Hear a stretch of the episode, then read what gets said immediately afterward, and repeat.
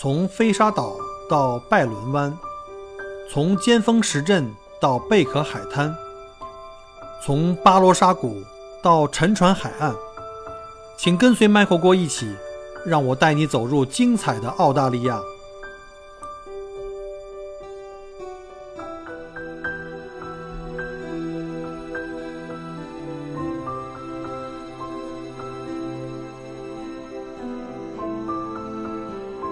到 SBS On Demand 看有中文字幕的电视电影，SBS 中文集锦，详情请登录 sbs.com.au 前斜杠 mentoring。复活节小长假呢就快要到了，相信很多的听众朋友已经做好了节日期间出行的一些计划，但是还有一些朋友呢，可能是觉得这个假期将近，不愿意宅在家里。虽然之前没有做这方面的计划，但是现在想着最后一分钟还能不能定些什么计划？哎，这个小长假期间出去走一走。我今天呢就请到了墨尔本的一位旅游达人 Michael 郭来做客我们的节目，给我们分享一下他有什么样的建议。Michael 你好，你好，主持人好，各位听众大家好。Michael 啊，能不能简单给我们介绍一下你自己？你在澳大利亚待了多长时间？呃，我是一一年的十月份。登陆澳大利亚就是全家移民来到墨尔本，呃，到现在已经八个年头。然后在过去的这八个年头里边的话呢，我基本上把澳大利亚东南西北各个地方的主要景点啊，大家耳熟能详的一些景点都玩过了。嗯，我其实知道你不光是玩这种比较大众的一些地方，其实一些小众的地方你也去过。所以今天为什么我请你来做客我们的节目，给大家支支招，这个度假有什么正确的打开方式哈？呃，那我们就讲一讲，说复活节小长假期间，你有什么建议？说听众朋友可以去哪里走一走的？好的。呃，其实，在推荐这个旅行目的地之前呢，我倒是想跟大家先来聊一下关于这个叫 plan ahead 这件事儿哈，因为我的经验是这样，大部分我们的华人的这个同胞们啊，在旅行前都不太喜欢做计划哈，这也是我在反复在强调，就是说一定要 plan ahead，但是中国人经常把它理解成为叫计划个头，就是这种佛系旅行的人比较多。其实呢，在澳洲生活久了会发现呢，其实当地的很多老外呢，他们做计划都是提前三个月、六个月甚至更长时间。所以从头做计划的好处就是你可以呢让自己玩的比较从容，尤其像很多这种小众景点，接待能力很有限，包括像酒店，包括像机票，所以呢你要提前订才有可能实现你的这个出行的这个愿望。另外一个呢就是如果我们提前计划的话呢，就可以把我们的这个费用可以降低，比如有一些像机票、酒店提前预订可以便宜一些。是，所以呢这个是非常非常重要的。然后呢另外一个我个人建议呢躲开一些呃高峰的季节，像圣诞节、新年，还有像这。个 school holiday，复活节就是其中一个。对，所以呢，我也理解呢，很多的游客呢，或者说我们当地的这个同胞呢，可能也很难说，哎呀，我这个假期可能临时起意哈，还没有之前做过很多的计划。所以呢，我今天呢，也想跟这个大家来介绍一下，那如果去复活节的话呢，你可以去什么地方玩？怎么样说走就走来这样一场旅行？对，其实说走就走这种旅行呢，哈，听起来很文艺，但实际上呢，这可能有很多问题。今天我想跟大家来分享一下，比如像我在墨尔本，那作为在维州的这个我们的同胞的话呢，如果想去这个季节出去玩，有哪些推荐呢？嗯，啊，现在是秋天啊，我个人比较推荐说，如果你希望是短途游，比如说一天或者两天就回来的话呢，呃，基本上这个季节比较适合去赏秋。嗯，那赏秋的话呢，我们看整个维州地图，我会看到哈。东边我们有大高山，就是阿尔派山。那我比较推荐呢去那个 Bright 小镇。那每年呢，在这个 Bright 呢有一个有一个秋叶节，叫 Autumn Festival 啊，是可以直接去的，非常非常棒。但是就是距离比较远，距离大概墨尔本是三百二十公里，大概四个半小时车程，嗯，是蛮辛苦的。单程对单程。那如果要是想近一点的话呢，我们去看到墨尔本西边有一个叫马其顿山，嗯。啊，可以在那边去赏秋，当天可以往返，就比较方便。嗯，我们讲回这个 Bright 小镇，你自己去过吗？我去过几次，因为 Bright 呢，它最著名的呢，其实是因为它是我们的滑雪圣地。嗯，因为整个阿尔卑山有好多个滑雪圣地，像最著名的，我们知道叫 Mount Buller。没错。每年到了冬天的时候呢，那是滑雪季，是我最忙的时候，要往那边去送客人，所以 Bright 呢是很多客人选择住的地方。嗯，那这个 Bright 在秋天，你觉得？如果去安排那边行程，单程四个小时的这样一个车程的话，最适合安排几天呢？呃，其实呢，如果要是去 Bright 的话呢，尤其去赏秋的话，我建议最少要住一晚。嗯因为整个那个小镇呢，就这个小镇的环境非常漂亮啊，它有这个非常漂亮的一条主街道，两边全部都是那些阔叶林啊，像什么啊五角枫啊，像什么这个法国梧桐这种落叶了以后，黄色、红色的各种界面的颜色非常非常漂亮。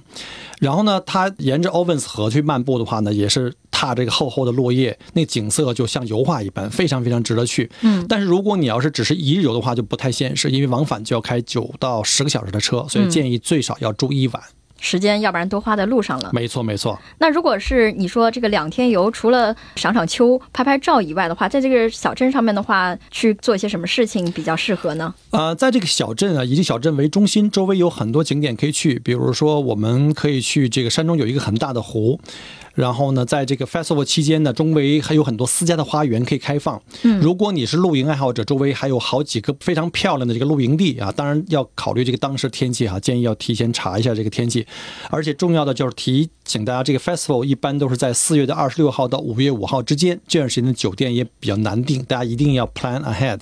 嗯，早早计划。没错，没错，没错。那这个 Mount Macedon 呢，也是其实山上面有很多这个私家花园。马其顿山这边啊，周围有好几个私家花园，嗯，很多家都是那些就是自己管理，每年在这个秋天才开放的。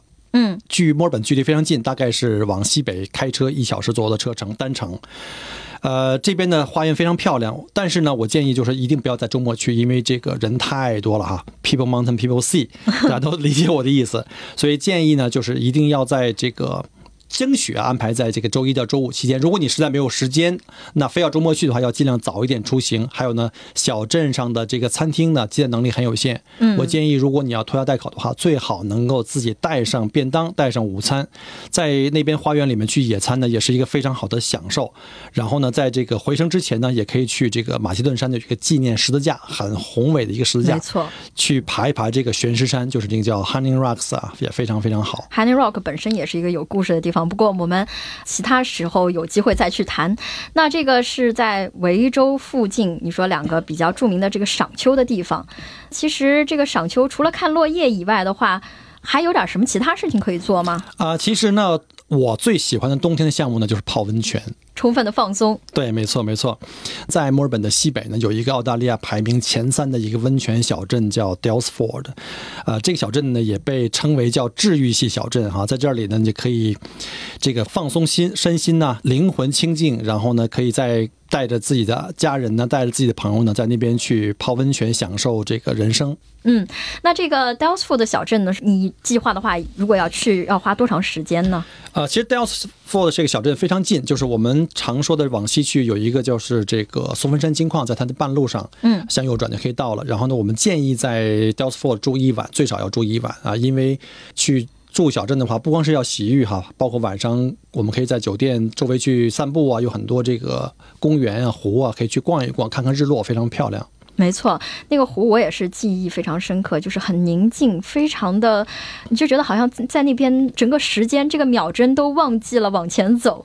对，如果你要是不怕冷的话，那愿意起早的话呢，也可以在当地选择乘坐热气球，早晨在空中看这个日出的感觉非常非常棒。这是在澳大利亚或者说在维州的话，几个坐热气球的一个热点的一个景点。呃，一个是在这个小镇周围，还有在著名的这个亚拉河谷，还有一个就是在澳大利亚唯一一个可以在市中心放飞的，就是墨尔本市区。哦，这个又是一个，好像我们这边已经种了一堆草了哈。那刚才说到了这个几个地方，可能是对于没有时间去远的地方的一些朋友，就是在墨尔本附近啊、如果您不管是来墨尔本旅游，还是说本来就住在这个墨尔本啊、到哪里去玩一玩比较好。那么，对于之前有计划，就是有能力可以 plan ahead 的这些朋友，我知道 Michael 有这个非常好的地方，建议他们去可以做一个更加深度的旅行，是吧？对的，呃，因为现在呢是正好在东南这个澳大利亚海岸线是开始进入到秋天啊、开始走向冬天的时候呢，气温开始剧降。呃，在很多在维州生活，尤其在墨尔本生活的人民，可能觉得我们这边太冷了，嗯而且周围的这些景点都玩过，想玩一些小众景点，那我就推荐呢向北部去走。一个呢就是向西北海岸线哈，我们在西澳的北部，嗯，啊、愿意的话可以从珀尔斯开车一路向北哈，呃，预计我。觉得大家应该在十天到十五天左右，可以一直走到在 x m o u s 啊，还有鲨鱼湾那边有著名的这个贝壳海滩啊，可以在 x m o u s 潜水啊，甚至呢，如果在合适的季节，可以遭遇到世界上最大的鱼类，就是鲸鲨。啊，如果您要喜欢潜水的话呢，就一定要去体验一下。这是往西澳方面走，对，西澳北部，十到十五天是往返。OK，对，如果你要时间够的话，当然了，这个是很小众了，可能呃有一些人呢，某一些的游客来说比较困难，因为沿途小镇都非常非常的荒啊，人比较少，而且呢手机覆盖也很差。那如果您说我想去一些比较成熟的路线的话呢，也可以去澳大利亚东北的这个大堡礁。嗯，大堡礁的话可以说是。澳大利亚的这个自然遗产这个清单上面的一颗明珠，大家我身边的朋友去过的真的很多，没错。说起这个大堡礁，大家可能就第一个想到去凯恩斯，但是我个人去凯恩斯去了好几次，直到 Michael 跟我讲几个地方，我说啊，我都没有去过。没错，这个尤其对我们中国大陆的游客呢，那在很多人心目中，大堡礁就约等于是凯恩斯。嗯，但实际上呢，我们知道呢，大堡礁是全世界最大的礁群，哈，占有了整个星球上百分之十的这个珊瑚礁，它全长呢两千三百多公里，这个。我们换算成我们大家容易理解的距离呢，就相当于从北京到香港。所以这个沿途呢，海岸线的这个周围这个大堡礁的范围非常非常大，相当于七千万个足球场，跟日本的本土的面积差不多。所以我们很难说在某一个点，比如像凯恩斯。就可以看到这个大堡礁的全貌。嗯，当然，凯恩斯有它自己独特的一个优势，比如说它是东海岸这边唯一通国际航班的一个城市。是，对于很多散团的游客呀，就比较方便，因为有酒店呀，吃喝比较方便。但是整个这个大海，这个大堡礁的海岸线周围有很多非常漂亮的一些避世的天堂和一些小的岛屿。我推荐给各位呢，可以不妨去做一些深度游啊，不一定非得要去凯恩斯，有很多地方都值得去。嗯。比如说，比如说我们在去年，就我们全家在去年的三月份，正好是这个时间哈，我们就去了这个凯恩斯往南，我们叫大堡礁南部一些岛屿。呃，这些岛屿呢，我们当时从布里斯班租车一路向北开，经过了著名的这个度假地 Nusa，然后来到了这个飞沙岛。呃，飞沙岛对 Fraser Island，Fraser Island 是世界上最大的沙岛，也是这个世界遗产地啊。这个是。最著名的，他有几？好像我记得这个哈里王子来的时候，是不是就带着这个他的王妃去了 Fraser Island？没错，我觉得如果在澳大利亚要去这个海岛游的话，那 Fraser Island 可以放在第一位。为什么这么说？啊，因为它是第一，它是这个世界遗产地，它是全世界最大的沙岛，而且是世界上唯一在沙岛上长有绿洲的一个地方，而且呢，全世界一半以上的悬湖全部都在飞沙岛。悬湖？对，所谓悬湖呢，就是。它这个，因为沙岛上呢，本身呢，它是长有了雨林。那雨林呢，它长期呢，落叶呢，还有它的腐生的这个植物呢，会在湖底形成一种保护层。嗯，这样的话，淡水呢，或者是就像雨水，就不会透过沙层跑到大海里面去。而这些湖的湖底呢，高过海平面，所以定义为叫悬湖。哦，全世界一半以上的悬湖都在飞沙岛。嗯，而且这个岛还有一个更著名的是，它是全澳大利亚血统最正规、最正宗的丁狗的发源地。Dingo，对，就是这个澳洲野狗。对，因为在大陆上呢，因为过去两百年那个移民史呢，很多西方人带来了我们的外面的一些动物或植物，包括像家养的一些宠物犬。嗯，这样的话，有些宠物犬可能会跟野外的一些 Dingo 呢会杂交。嗯，现在全澳大利亚只有飞沙岛上的 Dingo 是最最纯粹的物种，因为它没有，它不允许其他的犬类上这个岛。嗯。所以说到这个岛的话，其实是要从其他地方摆渡过去的，是吗？对，上岛的话呢，主要有两个途径，一个呢就是在它的岛的最南岸，就是在南岸对面呢，我们的大陆上呢有一叫 Rainbow Beach 那地方可以去，还有一个呢就是我们。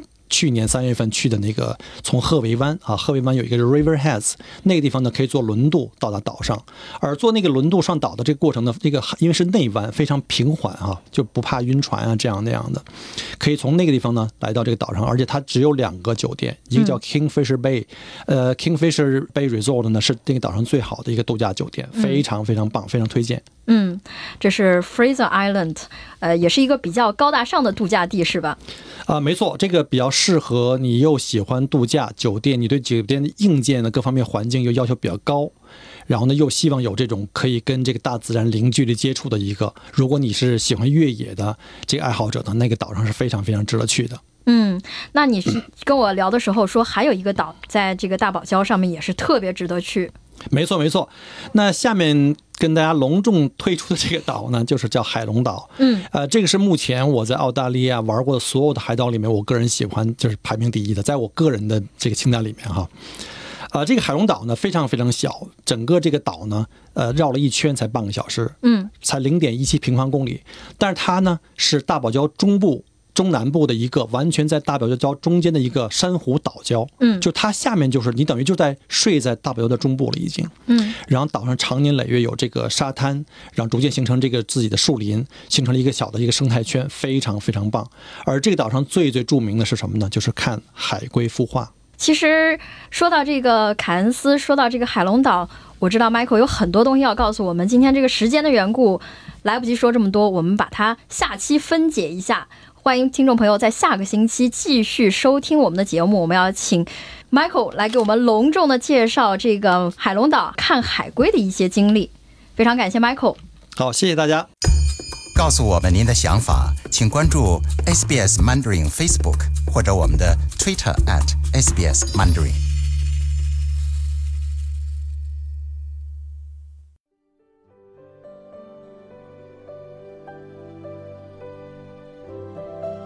很荣幸您的收听和关注。